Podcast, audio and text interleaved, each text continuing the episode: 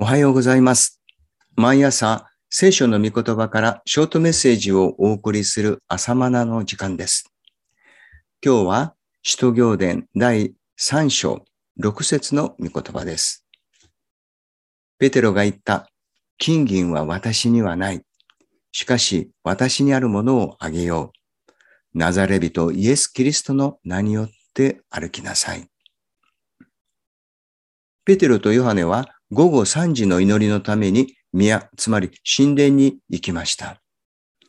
祈りのために神殿に詣でることは初代クリスチャンたちの習慣となっていたことを垣間見ることができます。祈りは各自の家庭で、職場で、車の中でも、トイレの中でも、ありとあらゆる場が祈りの場になります。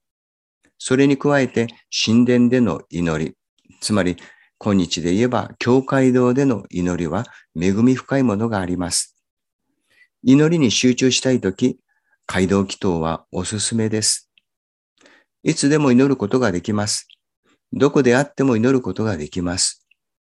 ところが、いつでもどこででも祈れると思っていると意外と祈れないものです。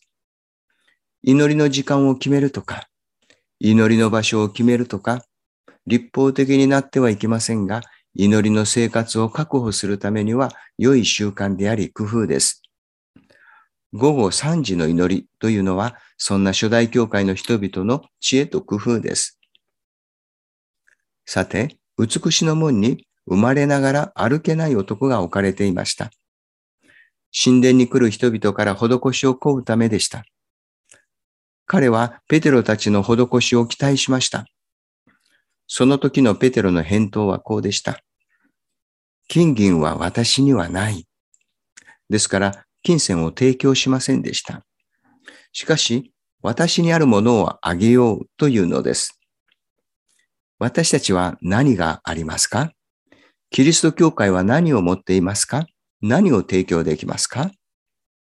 正直に言って、教会には金銀はあまりありません。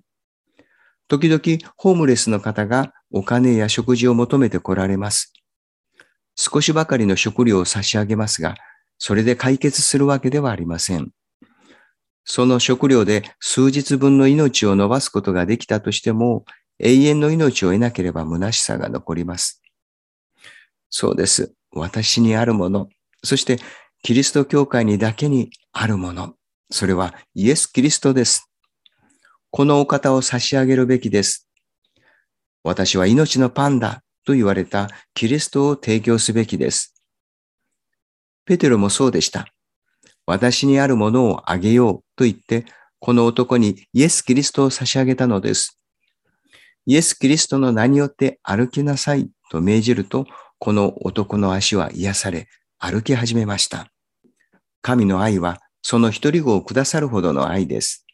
お金をくださるのでもなく、食事を提供してくださるのでもなく、一人子イエス・キリストをくださいました。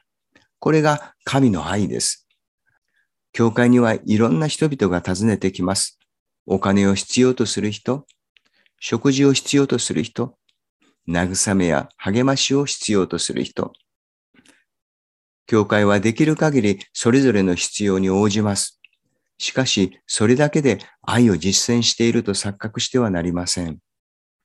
私にあるもの、そして私でなければ差し上げられないもの、それはイエス・キリストです。命のパンであるキリストを提供できなければ中途半端な愛です。